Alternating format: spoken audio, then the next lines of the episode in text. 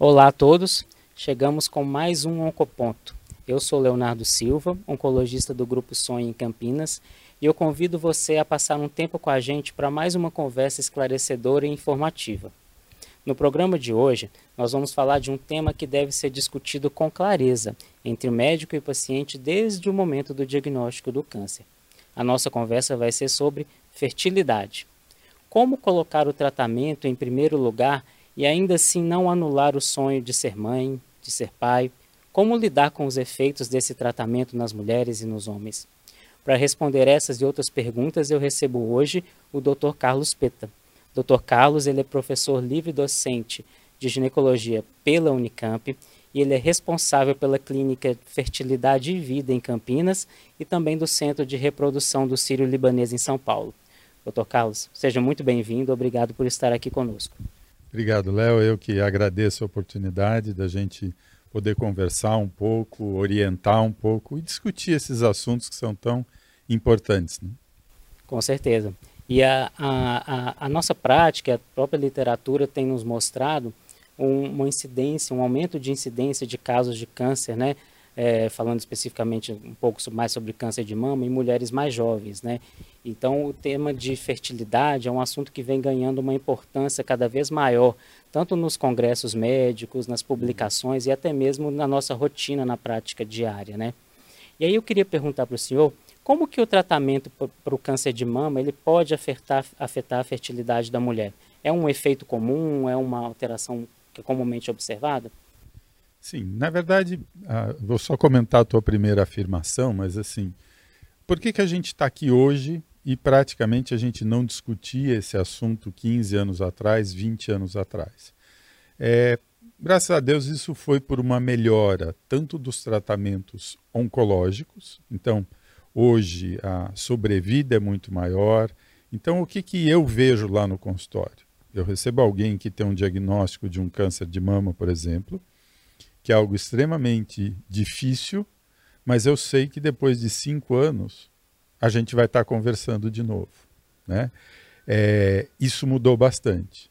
E mudou bastante também a técnica nossa em congelamento. Congelamento de óvulos, congelamento de, de embrião, de espermatozoide, já é mais antigo. Mas a, a eficácia do congelamento de óvulos, ela melhorou muito. Então, por isso que você ouve tanto hoje é, as pessoas guardando óvulos, congelando óvulos, porque estão ficando mais velhas, e em situações de urgência, como é na situação do câncer em que vai fazer uma quimioterapia. Para a gente entender um pouco como é que funciona, o nosso problema, na verdade, é a quimioterapia e a radioterapia quando vai irradiar perto dos ovários. Como é que o ovário funciona? A mulher nasce com um enorme número de óvulos chega na adolescência, tem mais de um milhão de óvulos. E vai perdendo esse grupo. Como é que ela perde?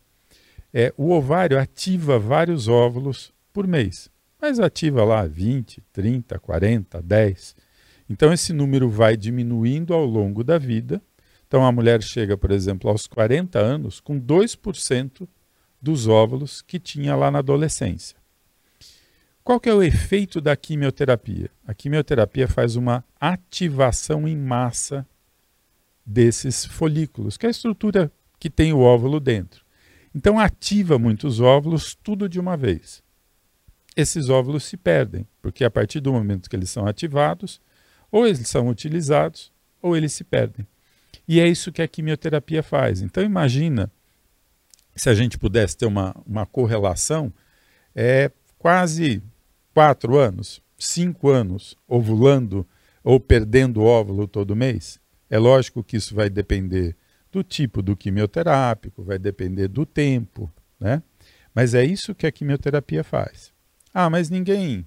Não sobra óvulo ainda? Sobra óvulo, mas o que, que vocês também depois fazem com a gente? Falam, olha, pode engravidar agora? Não, tem que esperar mais cinco anos, né? Ou mais dois anos, ou às vezes mais tempo. Então, tudo isso vai fazer diferença, porque nesses outros anos, muitos óvulos vão se perder. A gente não tem como bloquear essa ativação. Então, o que, que a gente faz? Pega esses óvulos antes da quimioterapia e guarda. Né? Então é um processo relativamente tranquilo. A gente tem que fazer uma, uma indução de ovulação, essa é a parte chatinha, porque demora ali uns 10 dias. Né? É, é injeção, então no meio de, de um, um, monte de coisa, né? eu falo assim que parece que está no meio de uma, uma sala cheia de armário e um monte de livro caindo na cabeça, porque pede exame daqui, faz exame de lá, é um estresse. Né? Mas isso, por que, que a gente também congela óvulos? A gente congela primeiro porque vai dar mais chances dessa mulher engravidar lá na frente. Esses óvulos vão estar melhores, vão estar mais jovens. É, e vai dar esperança. Então, isso é uma coisa muito importante. Né? É, imagina que de todas as preocupações de alguém com câncer, né? eu, eu vou estar tá viva, eu vou estar tá bem, né? É, e é o que eu falei hoje, a gente sabe que vai estar tá viva, sabe que vai estar tá bem. E aí vai ser a preocupação de eu quero agora formar minha família, eu quero agora ter meus filhos. E ela vai precisar de óvulo para isso. É, isso é muito importante até porque esse momento do diagnóstico, é, e a gente sabe que é, toda essa parte né, de estimulação e de coleta, de congelamento, precisa ser feito antes do início né, da hum. quimioterapia e a gente nem sempre tem muito tempo, né? A gente faz um diagnóstico e a gente quer começar o tratamento né, o mais rápido possível, mas a gente tem que levar em consideração essas questões de fertilidade que são muito importantes. E eu queria que o senhor falasse um pouquinho para a gente sobre como que é feita essa avaliação inicial, quais os critérios, o que, que é importante que se leve em consideração quando uma paciente chega para poder fazer uma avaliação inicial. É, a primeira coisa que a gente faz é não perder tempo. Então, esse início do estímulo para fazer os óvulos amadurecerem, é, ele tem que ser o mais rápido possível. Né? É, e como eu falei para vocês, em geral, 10 a 12 dias. Dependendo de onde está no ciclo, é o jeito que a gente usa medicamento. Né? O jeito que a gente usa medicamento também é muito importante por uma questão: dar segurança de que esse tratamento não vai fazer mal, não vai piorar o prognóstico do câncer. Então, é, é, a pergunta de todo mundo. Fala, tá bom, mas eu vou tratar e meus hormônios vão subir e o meu câncer me falaram que responde ao hormônio, eu posso fazer isso? Então, quando a situação é uma situação de preservação da fertilidade por câncer, a gente usa medicamentos que não deixam os hormônios subir. Então, você faz isso de uma maneira segura, isso de uma maneira eficiente. Né? A segunda pergunta que a gente ouve muito falar, mas eu posso engravidar depois? Sim. Né? E há, há 15, 20 anos atrás, a primeira coisa de oncologista era não, você nunca vai poder engravidar, esquece. Né? E hoje já existem vários estudos que dizem que tudo bem engravidar, não vai mudar o prognóstico, não vai mudar a sobrevida. Né? E como eu falei para vocês, o, o, ânimo de saber que isso vai acontecer lá na frente, né, ajuda muitas mulheres a passarem melhor pela fase difícil, que é a cirurgia, que é quimioterapia, às vezes radioterapia. Né? Então, isso é feito de uma maneira que não vai comprometer o resultado do tratamento, não vai comprometer a sobrevida, né? mas vai te dar tranquilidade. Perfeito. É, o senhor comentou também a respeito da questão da segurança, né, de, de uma gravidez após um tratamento por um câncer de mama, por exemplo, né, e a gente realmente já tem vários estudos mostrando que é seguro, né, tanto para a mãe quanto para o bebê, né, uma gravidez, inclusive do ponto de vista oncológico, a gente sabe hoje que uma gravidez após um tratamento para um câncer de mama não aumenta o risco, né, de recidiva da doença, assim, ou seja, a chance do câncer voltar ou disso do câncer acabar levando à morte da mulher, isso não aumenta com uma gravidez futura. É, eu queria que o senhor comentasse um pouco para a gente, existe algum tempo é, hoje recomendado entre o término do tratamento e o momento, melhor momento, por exemplo, para a gente tentar uma gravidez depois do tratamento? Na verdade é assim, vocês é que liberam a gente, né? Porque a partir do momento que você tem óvulo, né? É, fala, bom, mas como é essa história de pegar óvulo? Né? Isso é feito por um ultrassom, ultrassom vaginal, não tem corte, é rápido, dura cinco minutos o, o captar óvulos, né? É uma dormidinha só, é uma sedação, então é muito rápido. Isso a gente faz, não precisa ir para o hospital, a gente faz na clínica, fica na clínica 40 minutos, pegou os óvulos, guardou. Olha, eu vou usar lá na frente, né? Olha, já operei, tratei, fiz meu tempo. Às vezes vocês dão dois anos, às vezes a gente, vocês dão cinco anos, né? E falou, olha, parou o remédio, vocês estão liberados. Isso é muito rápido. Por quê? A gente prepara o útero para receber um embrião. Então, essa mulher menstrua ou começa esse preparo. Em geral, 10, 12 dias depois, a gente descongela os óvulos, junta espermatozoide, isso que é uma fertilização in vitro, você junta óvulo com espermatozoide. A gente observa a formação dos embriões, então o embrião já é aquela estrutura onde o óvulo e o espermatozoide se uniram, já se dividiu e já tem várias células. Então ele já tem mais de 120 células. E aí a gente vai pegar ou embrião, ou um embrião, ou dois embriões, né? pode ser que a gente tenha três, quatro, cinco, e colocar de volta dentro do útero. Né? É isso que é uma fertilização in vitro. A chance dessa mulher engravidar vai depender do número de embriões que você coloca, vai depender da idade dela quando ela fez ah, o congelamento de óvulos, mas esses números variam de 30%, 35% para uma mulher aos 40 anos, até 65%, 70% para mulheres abaixo dos 35 anos. A chance dela realmente engravidar.